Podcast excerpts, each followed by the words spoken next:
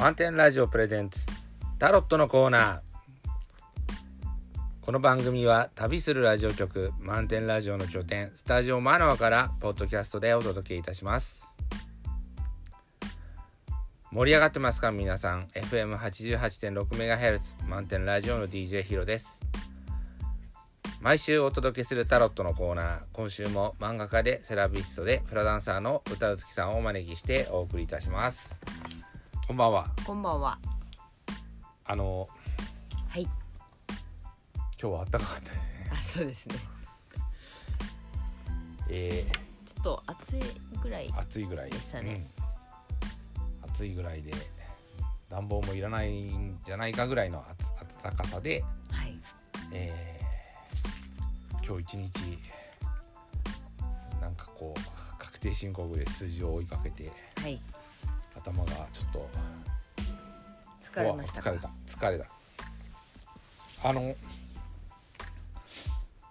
私は午前中が冴えてるんですけど、ええ午前中から午後にかけて、ええでだんだん夕方にかけて頭回んなくなるんですが、はい。まあちょっと今日はね、えーでそそんな状態にさらに夕方とか数字見たんでちょっと疲れちゃった。え休み一休みしてこんな時間になってしまいました。はいじゃあお願いします。はい。よろしくお願いします。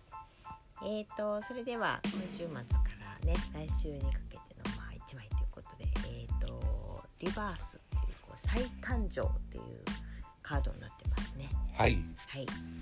で、えっ、とこのカードはあのえー、3つのあの生き物の絵が描かれているわけなんですけれども1つ目が一番下の方にラクダさんの絵が描いてあってでその上に、えーこうたけだけしくね、あの吠えてい。るかのようなライオンが描かれているのとでそのライオンのところから、えー生まれてくるようにあの人間の子供の絵が現れているのがあの描かれている。絵になります。でこれはあの段階を追って書いてあるんですうんね。でそのまあラクダはなんていうかまあ、ぼーっとしてる感じで書かれていてでこうなんでしょうねあのあんまりいろいろ言わない代わりにこう自分の意思もないみたいななんかそういう感じの状態を表してるそうです。でそのうん自分がこうあんまりこう主体的じゃなく生きている状態にあの気づいてで自分がこう自分のねあの主張をしたりとかっていうことでこう争ってしまったりとかあのこう譲れなくて突っ走っていくみたいなのがそのライオンさんのイメージ。で最後に出てくる子供のイメージというのがそのまあ主体的にあの自分の意思でねこうとてもこう楽しげにしている絵になるのでこう誰かとこう争って何かをこう得るとかそういうことでもなくあのかといってこう人任せでぼーっとしているのでもなくその自分のね意思で自分で選び取ってこう歩いていってるっていうなんかそういう絵なんですよ。うんうん、なのでこのまあカードが出たってことはあのーまあ、こういう段階があるよということを、まあ、まず気づいてねっていうところとでどういう、あのラクダさんの状態なのかライオンさんの状態なのか人間の子供のような状態なのかっていうなんかそれがどこに行っても別に構わないんだそうですね。うんどこれってラクダから始まってライオンに行って子供に行くっていう流れそうですね。はい。だけど、うん。で現在あのこれがどどこの段階にいてもあのーこう流れ流れでそのうち子供のようなその状態、えっと、だから自自分の、あのー生き方をこう自分でね実現していけるようななんか子供がゴールなの？まあ、そうですね。ううんんで、えーえーラクダから始まってライオンの過程を通ってはい子供に行き着く。はい。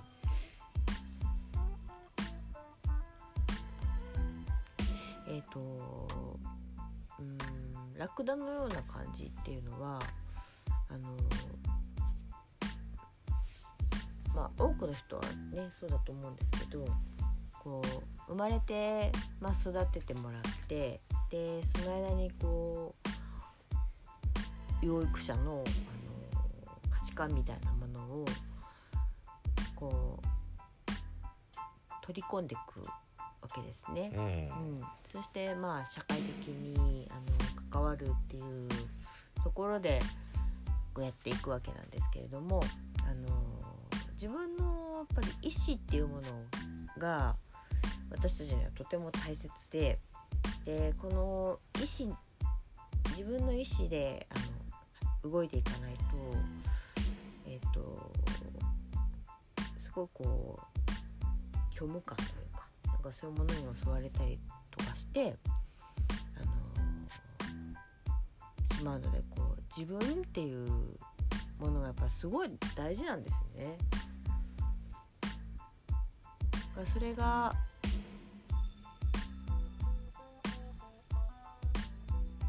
それにこう気づいていくっていうのがこのライオンの絵にななっていくので。うんまあ、それでなんでしょうね、あの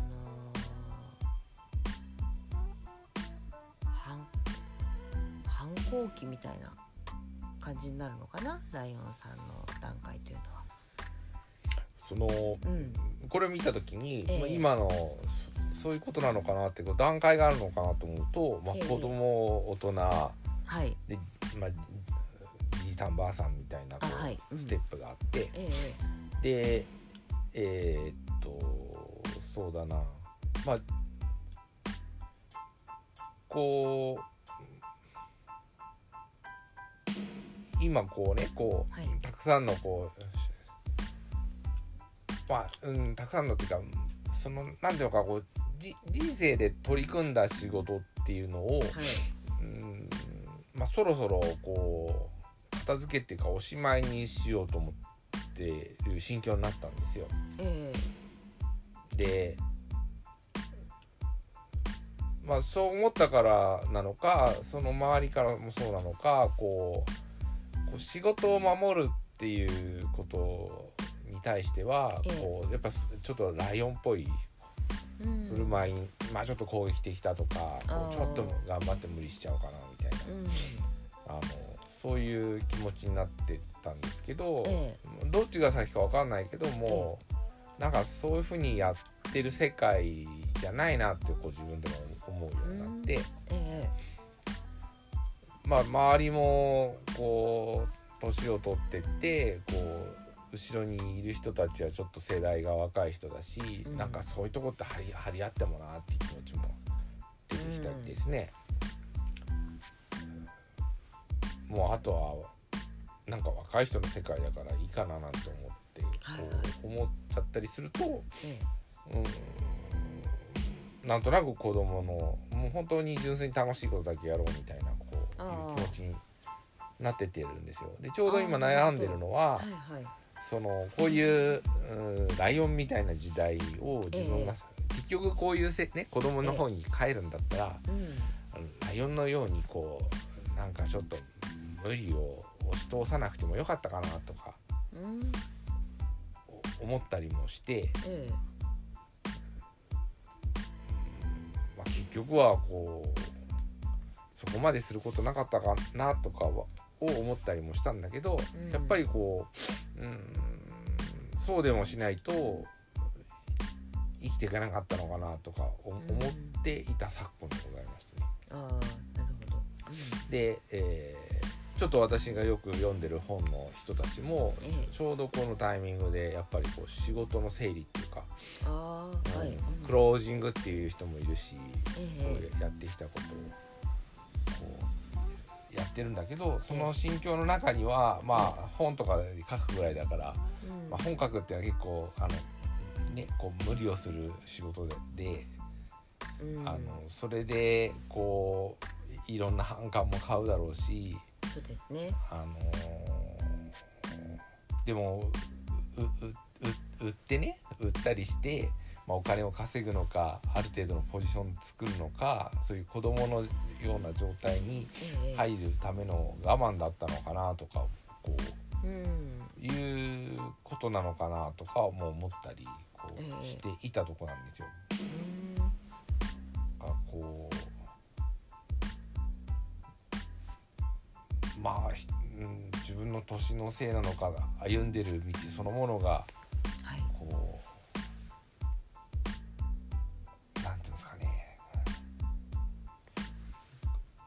歩んできたその道す自体がもうか語るにこううん。か語るほどでもないみたいななんて言ったらいいんだろうなこう。ん。語るほどでもない。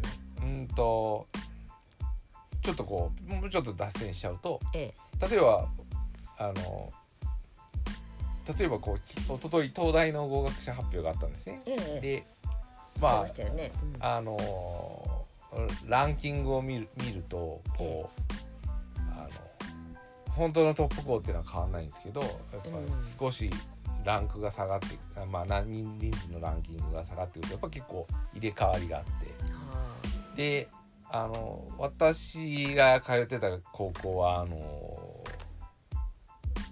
まあベスト10わ私のいた時代はベスト10はなかったんですけど、まあ、20番ぐらいに入ってたかな、全国でだから大体、えークラスからやっぱ10人ぐらい東大はいに行っても少ない学年だったんですね。だから1校上はそう 2, なんだ。2うん。うちのクラスは半分ぐらいが東大を受けてええ。1個上の学年は50人いたら東大に25人ぐらい入ったの。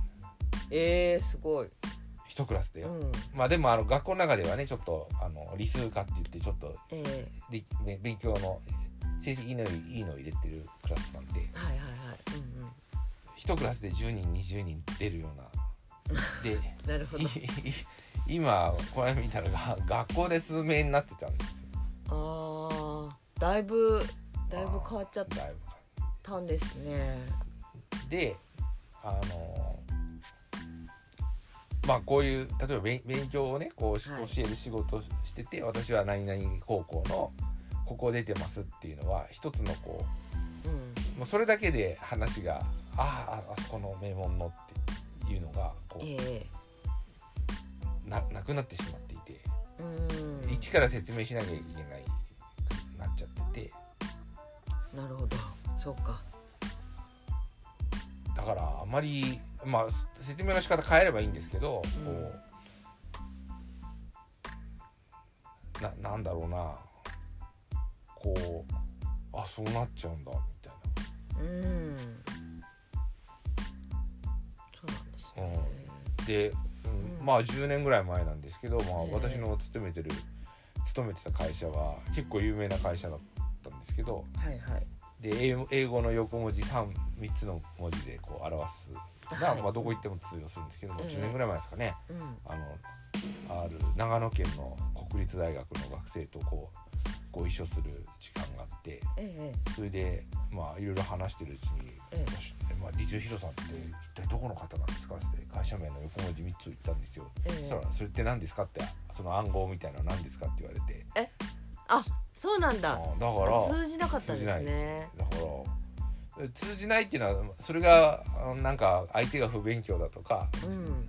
まあ、会社のあれが落ちぶれでできたとかそそういううん。いろんな要素があるんですけど、ええ。結局この場で私を伝える時にええ。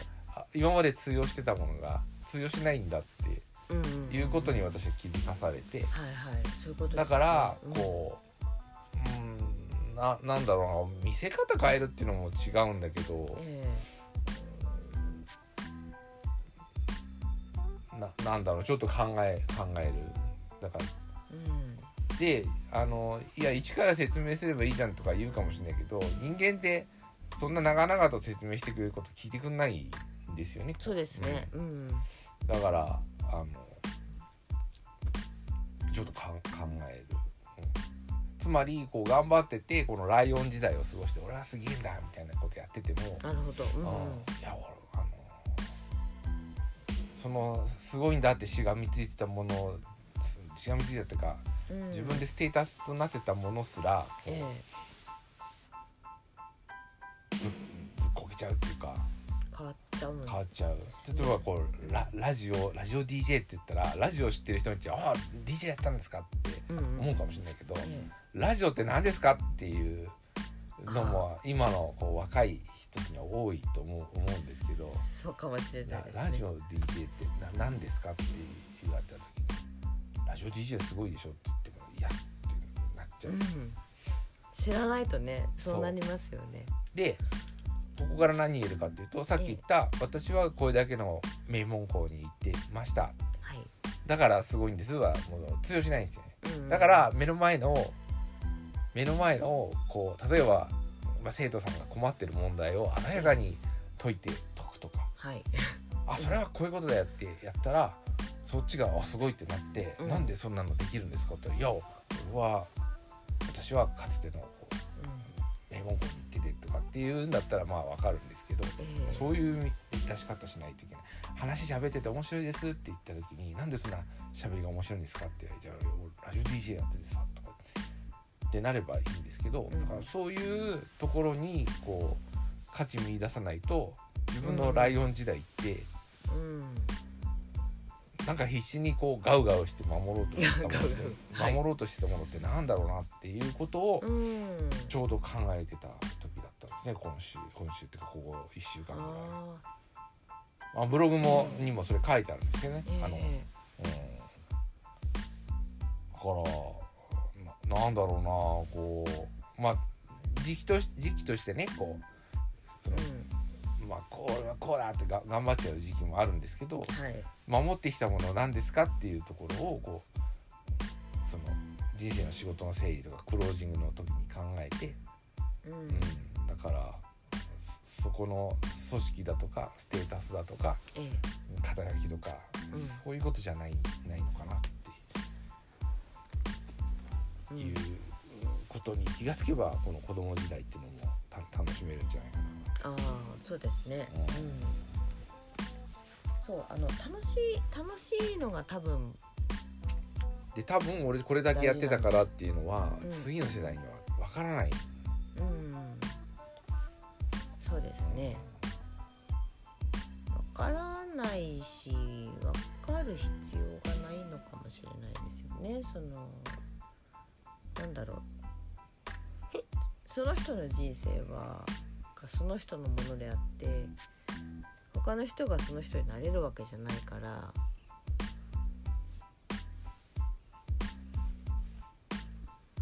からまあそれでいいのかなというか。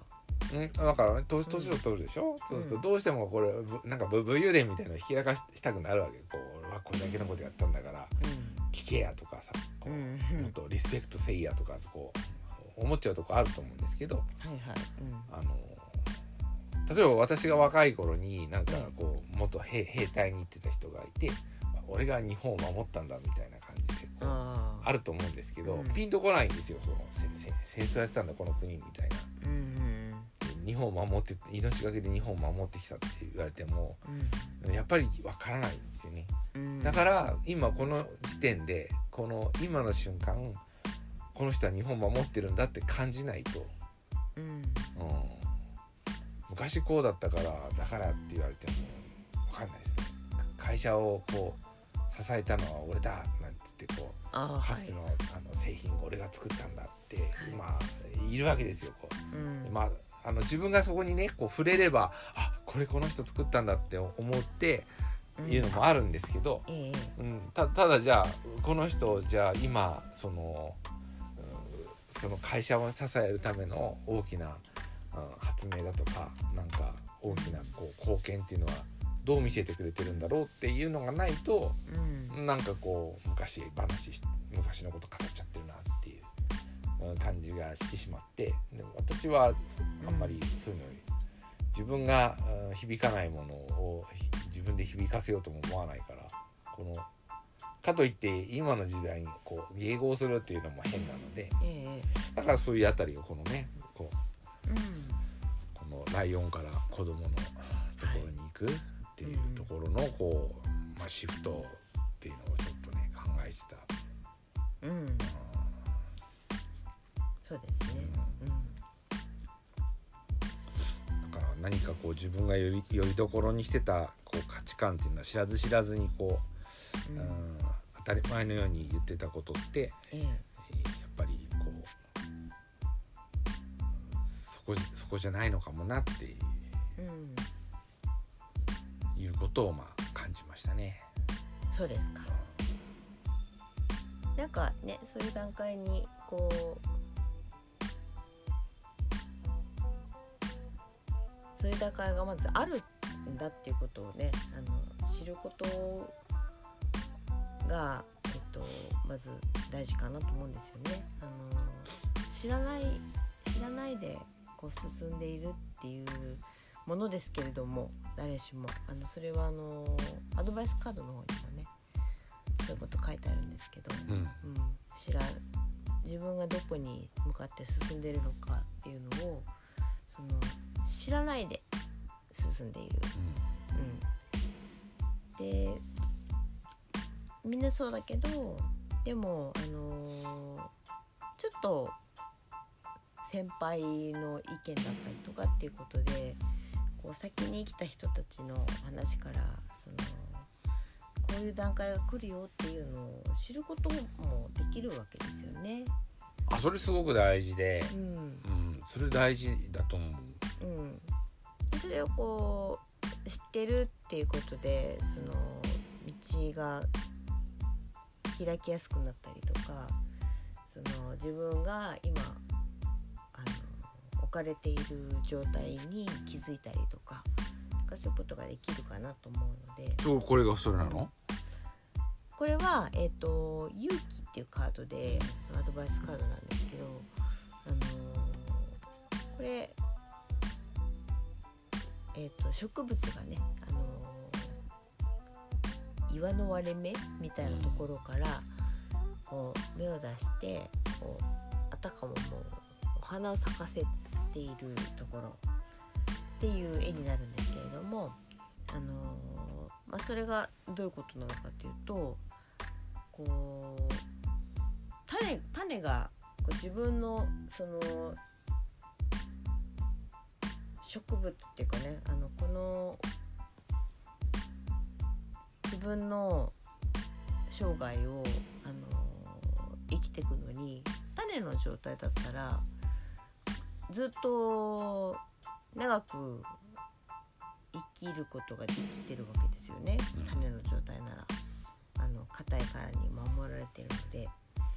でもあの芽を出してしまったらその芽はとても柔らかくってで虫なんかにねあの幼虫なんかにこう狙われると柔らかくて美味しいから食べられちゃったりとかかそういう危険があるわけですよ。で誰かに踏まれちゃったとかであっという間にあのそれで命を落としてしまったりする生き物もいると思うんですけれどもでもあの種の状態でならその安心だけど芽を出したらそこから危険が訪れるなんていうことは種の状態のこの子は知らないわけですよね。うんうん、だからその自分がこれからどういうところにこう飛び出していこうとしてるのかっていうことは知らない知らないで飛び出すわけですよね。そうですねうん、でそのなんていうのかな。あのだから何もわからないまんま突き進んでいるっていうのはそういうことで、うん。うん、でもあのちょっとしたことでねあのアドバイスをもらってこういう段階があるんだよとかこういう風になれるといいよねっていうところがあのすごくこうハッピーな状態であればそれを知っておくことであの苦しい状態からこう抜け出すことがこう早くなったりとかねいうことになると思うんですよね。なのであのまあこういう3つのね段階があるっていうことはちょっと知っておくといいのかなっていうのと、まあ、それでもあのなんだろうなこうアドバイスカードでこれ出てますからこう知らなかったとしてもこう前に、あの進んでいくっていうのは、まあ、危険が伴うかもしれないけどやっぱりその種のままでいるよりもやっぱり進んでって花を咲かせるっていうねあのぱりその道を選んだ方がいろいろ危ないこともあるかもしれないし、冒険の世界になりますけれどもそれでもやっぱりなんでしょう、まあ価値があるっていう言い方してはいけないかもしれないんですけれどもなんかそういうあのそっちに進んでいくのには。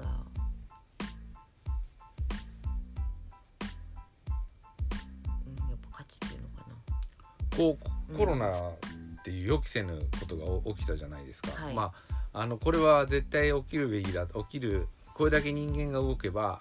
ええ。パンデミックは歴史上起きるっていうのがええ。まあはそれはそうなのかもしれないけどえ何もこの時期にっていうのがあると思うんですねそれぞれの。えうんで多分思い描いた人生の中でなんでこの時期にって思う人って多いと思うんですけど、はいはいそうですね。うん、でまあいわゆる平和な時代だったら、まあ、こういう風に頑張ってっていうこういう風にこう年を取るためにうん例えばこういう経経験なりねええステップがあってってあると思うんですけど、ええそれがイレギュラーな形にうんなってしまった。でそうですね。だから私はまあ学生さん見てこう2年になってるからまあその人のあー中学時代なり高校時代なり大学時代なりっていうのは、えまあ、気の毒だなって思うわけですよ。こううんでも、うん、だからこの花見るとねなんで土じゃなくてい岩にこうはい。で暮らさなきゃいけないんだみたいなっていうことってすごくあってうん。あのこう例えばわ私でだとこう社会に出た時にちょうどバブルが崩壊していて、ええあの非常にこうまあ入社までは良かったけどそこからの待遇がまあいい時期じゃないから、はい。まあ、ちょっと運運が悪いっちゃ悪いんですよね。こううんちょっと上の先輩だったりええあの例えば私あの1年浪人して1年留年してるから、ええ。2, 年遅れてしまってるんですけど、えまあ、2年を2年前に入った人より多分待遇が悪いと思うんですよ。えだから、うん。損しちゃったかななんていうふうなうん思いも一つああったりもするんですがうん。でもう一方ではこうそういうその景気の不景気のこう波っていう環境の波環境の変なんうんていうか、うん動きっていうのとかうんうんがあるんだけど、ありますね。そのもう一つはこの自分がこう専門的に関わる、うん、どんな仕事と私出会うかとか、ええ。どういうトレンドのこう技術に自分が携わるかっていう波もあってえでそればっかりは、うん待てばいいってわけでもないんですよね。こう。えうんどんな人と一緒に仕事やっていくんだろうとかどんな技術にのある意味巡り合うんだろうとか。うん。だからあのちゃっちゃかちゃっちゃかこう進んでいけばええ。いいっていうわけでもなくて、うんうん。うん、ってなるとこう、まあここ、うん、なんだろうな、まあ、種が落ちたところで花咲かせるしかないなとかうん。思ったりするんですよ。うん。だからこうわりかしその,、まあ、しゅあの生まれたし宿命の中の人にはえあのもう生まれた時からこうこうせなさいっていう風な運命背負って、えーい生きる人もいいたりするじゃないですかこう。例えばこういう国に生まれるとか、うん。こういう家庭のもとに生まれるとか。えはいはい、うん、だからそれはあの生まれた時から自由でいいよっていう人がいたりあるある程度こう縛られた選択肢のない中で生きる人もいたりしてうん。ただうんそれがプラスになるかマイナスになるかはやっぱりこうそそういうことを知っていることで随分と違うんじゃないかなと。うん。だから平和な時代に生まれた人もいれば、まあ、戦戦争いの中で生まれた人もいるんだっていう。だからそれはその自分の力では変えられないんでそういう環境って。だからこそそうね。うん。そういう時代にこそどういうふうに生きていくうんことなんじゃないかっていうことをこうやっていくお親がこう力がありすぎるうんところにこう2世として生まれた人のこう重みっていうのもあるし、はい。にありますね2世それもね。に二世でうさらにうまくいく例もあれば、うん。やっぱり2世でダメだったねみたいなのもあるかもしれないけど、うん。そういういろいろあるんだっていうことを知った上ではい。自分のこう花を咲かせるっていうことなのかなと。そうですね。うん。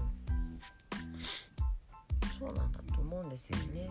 うん。あなあなたは悪くないっていううことでもあるけどもうん。あなた次第でも変わるというなんかちょっと矛盾した言い方になっちゃうんですけどうんただねただこう、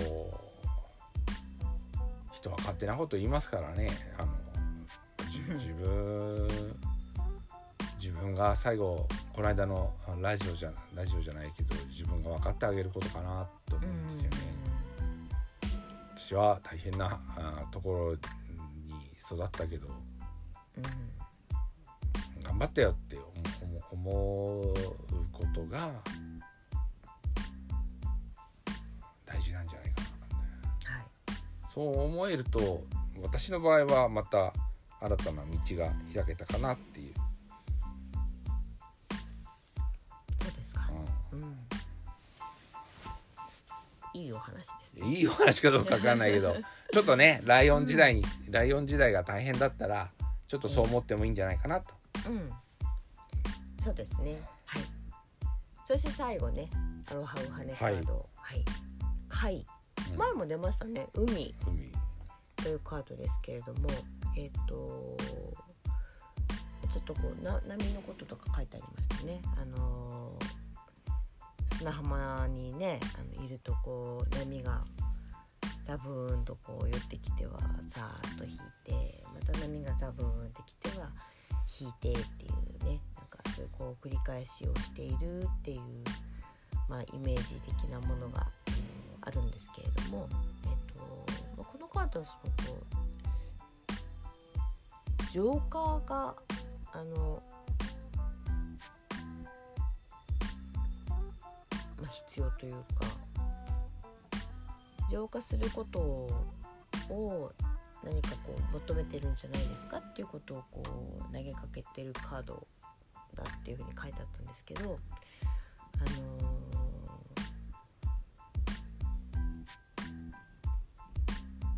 ですかねこう。生きるっていうことに対して私はこういろんなことがこう入ってきちゃうとすごいこう複雑な感じに感じちゃうしあの問題を逆に難しくしてしまったりとかいうこともあると思うんですけれどもこういろんなあの今までの人生の中でこう入れられてきた先入観だったりとかあの価値観だったりとかなんか、まあ、世相だったりとかね。なんかそういったものを一旦こう流してみるっていうかね。関係なかったなって思うことじゃないですかね。あのさっき言った。端的に言うと。いやあのねこうまあな何かっていうと、ええ。こうそそもそもの発端はですねええ。あの一つ一つだけあんまりよくわからなかったごご先祖様がいらしてですね。えあまあだから自分両親がいて、はい。さらにそこに両親がいるからこれで4じゃないですか、はい。4でえはい。でさらにこう上がいると 8, 8なのかな？はいはい。一応ね、うんそうすると兄弟とか考えないで。兄弟はねやっぱね、兄弟ってやっぱりあのつながりないっすね。うん。自分の遺伝上は。ああはい、うん、だからあのちょ直径直径っていうかなんかなんかこう血筋っていう時にうん、ええ。兄弟って血他人なんだなっていう。あああのそうですね。こういうつながりあのお同じ血は分かれそうそうそうそう。だから少し親近感はあるんだけど、うん。大元のところとあんま関係ないのかなって最近思うようになって他人だわとかいう。っていうふうに思ってじゃあこうちょっと上遡ろうと思ってうん。であのそうですね1台2台いい頑張れば3台4台ぐらいまで分かるんですよ、こうん。上が。であのななんとなくこうまあ大体こら辺だろう。あの田舎、うん。田舎っていうか昔はそんなに移動できなかったからうん。こら辺だろうと思ってなんかちょっと後回しにししてたらですねえやっぱりこうあのこ戸籍みたいな記録を見て何とか残ってた情報を頼りにしていくとあの今あのうちのねこうむ息子たちがこう住んでるあたりの近くにいいらっしゃったらしいっていうことが分かってですね。うん。はい。いやそれ4台4台か5台ぐらい回ってこう戻ってきてるなみたいなとこあって。で私もあの私もこうまあ高校を選ぶ時、ええ。まあ、そのさっき言った学校を選ぶのが第二志望だったんですよ。で,、だはいでまあ、第一志望があの第一志望があって第二志望があって第三志望はこうあの土浦かこええう柏かのどっちかってやった時にここ結構、うん悩んだんですね。うん。でも柏の方取ったんですよ私。うん。だからあーこっち選んだのもこうか関係あったのかなってこう思って。うんちの方が自分うん。い,、いいのかなとか思ったりこうししたことがあってやっぱりこう引きなのかなとあ思って。ーでその時にこう子供にねこうあのこういう話しようかと思ったんですけどうん。そのまあここっちのトップ校と、ええ。あっち側のトップ校のこう学校があってえ悩んだんだよみたいなのやってても、多分何それっていう な何を悩むのっていう感なっちゃって。ええ。ああだから自分がこうそのなんで悩んだかっていうのを説明するのも大変だなという。そうですね。同じうん。価値観感覚っていうのをこう共有してないから。うん。だからどうしてこういう私は選択に立ったかっていうことにこうえ説明がえうん。つつかないんだけどでまあ、うんそれでねこうあの要はその県立高校っていうのはこう内申点とかがすごいシビアな1点2点でこうこうちょっとはいはい。今のこの話してもみんなピンとこないかもしれないけどうん。当時はすごかったんですよだから。はい。だからそそういう中でここれで勝負を挑むのは大変だなと思って、ええそのわざ私はわざわざこう遠くの学校に行く選択をしたんですけど、とかっていうことのこう苦労が、ええ。あできてくると結構こう受験のネタとかうん。そういうルールなんていうのルールっていうかこう仕組みみたいに詳しくなってえ今のこううん仕事にい至って生きいや生きてくる生きて生きてきたらいい、まあ、逆にそこに向きになって過ごえしたりしたんですけどあんま関係なかったかなとこう ななんでそんなに向きになってたんだろうみたいなうん感じになってですね、そうですね、そこに向き向きにまあイロさんの言葉から言うと向きになるっていうことですけれどとらわれちゃうとなんか視野が狭くなっちゃいそうですよね。そればっかり見ちゃって。こう名門校に行くことが視野が広くなるっていうふうに刷り込まれてるわけでしょ。うんで、まあ、自分でそれで行ってみたんだけど関係あったのかなみたいな感じになってうん。でうちの子はそういう道を歩ませなかったんですよこう。うん。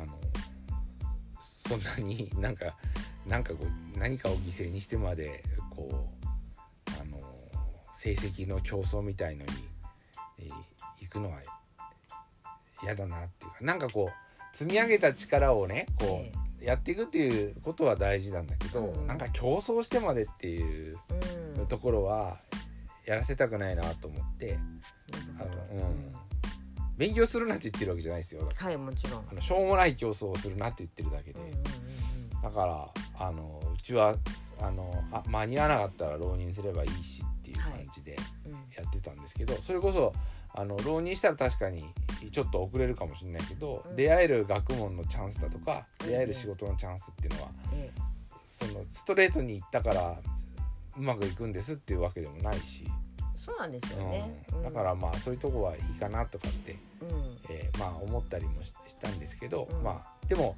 それは私の経験上もう子供にそういうふうにしてきたわけででも私の中の私っていうのはやっぱりこう競争の中を勝ち抜いてきて勝ち抜いてきて勝ち抜こうとしてうん。でそれで勝ち抜けた時は嬉しかったしそうはいかなかった時は悔しかったし、うん。っていううう人生がこう作られてきたわけですがうん。あんま考えないなっていう。あの結局こう波に揺られてまあ普通波だったら動かないんですけどね。あの物理の話だとこうゆらゆらこう上下にしてるだけなんですけどう海は不思議なものでえ行ったり来たりこうしてるうちに結果的に進んでるん、えうん。不思議ですね。うん、だからあれはちょっとこのカードが言ってるこの海っていう海っていうのがどういうことなのかわからないですけどえだからこうまあ短時間で見れば進んでないような動きなんですね海はこえうんうんうでも長い目で見たらこうでこううん。こう行って帰って行って帰ってるうちにまあ綺麗になってるっていうかうん。浄化っていうのもあるのかもしれないですね。だからそうですね。うん。その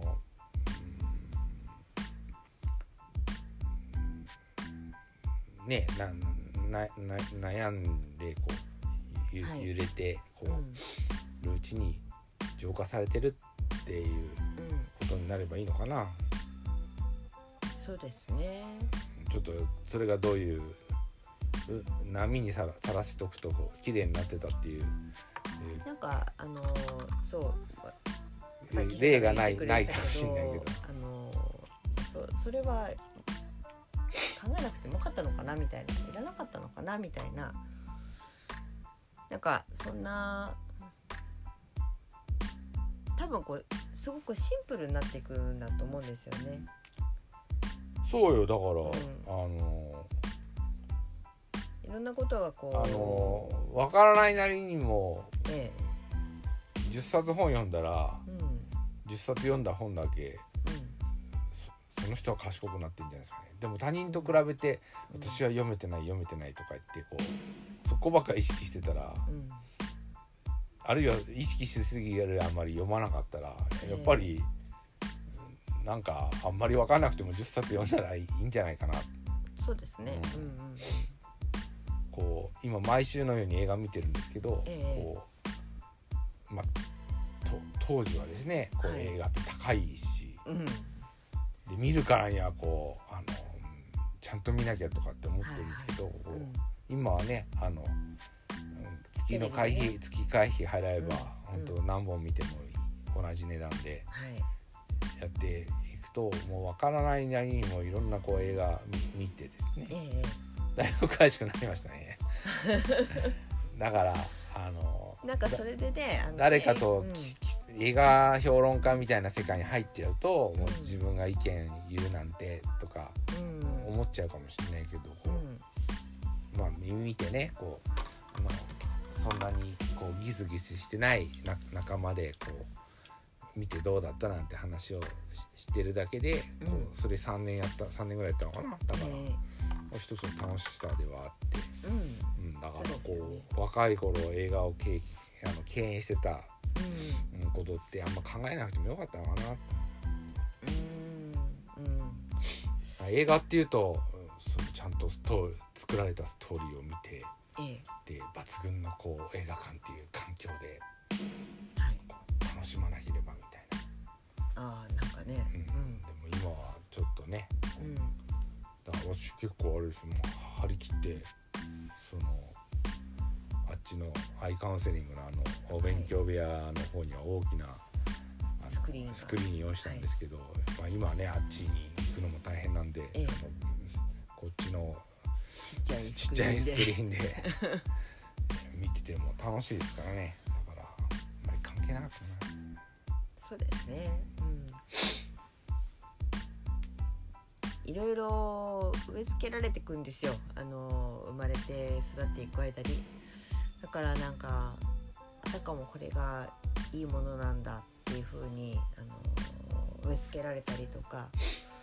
でじゃあなんでそれがいいのっていうその理由はどこかに飛んでしまってたりとかっていうことでこうよく分かんないままいろんなあの価値観があの植え付けられてしまうっていうことがあるかと思うんですけれども、あのさっき言ってたみたいにそれにとらわれてると本当にそそこばっかり見てて、あのまあ、う動けなかったりとかこう自分にダメ出ししてみたりとかっていうことでこう生きてるのが楽しくないみたいなね健康も、ね。あのちゃんとやんなきゃっていうより、一日ちょっとでもいいからラジオ体操の真似してみるだけでもはい、違うしこうそんな高い自然食品食べなくてもはい、あのあるもので、まあ、バランスよく食べた方がそうですね。とかね、うん。こうあんまここだそうそれ。こだわどっちでもよかったんじゃないって。でそれはでも経験してみないとやっぱりねあのこれでよかったんじゃないっていうのは思えないんですよ。いろんなことやってそれはねやっぱりあうん。の、ライオン時代をつ疲れたんでしょうね。そうですね。でもまあその時代を超えてきたからあの分かることっていうのとかあの到達できるものとかあの捨てていけるものとかそういう判断ができるっていうことだと思うのでやっぱり、まあ、このライオン時代ラクダ時代ライオン時代をこう過ごしてきたっていうことは来たからこその次っていうことだと思うのであのぜひね、えー、と今どこの段階に自分がいるのかっていうことがあの今日のお話でねなんとなく見えたとしてもあのどの段階にいようともいいんですよその人の段階だから。でもその先にはきっといろいろなねそのろんなことをこう経験したり感じたりする中で分かっていくものっていうのがあるのでで、まあ、そういうことがあるよっていうことを知っておくだけでもあの気持ち楽に取り組めるんじゃないかなって思いますのでなんか今日はそういうのをね大事にしていただきたいと思います。はいはい、今思い出したんですけどね。え若い頃魚釣りに誘われまして。ー、魚釣りですか？だかはい、らちょっと道具一揃えいいの揃えようっても思ったんですけど、えあー、しばらくそうですね。のささ 誘ってくれた先輩がですね、えあのホームセンターで1,000円ぐらいのあのお魚釣りセットで釣れたよって言われて。ええ。でた試しにそれ持ってった買って持ってったんですよ。ええ。あのあ魚釣りってい一本だけじゃつまんないんですねこう、えうん。あの待ってるからああはい。だからいい竿とまあその 2, 2本立てでやったんですけどあんまかお魚の高い竿にだから食べってわけでもなさそうで仕掛け。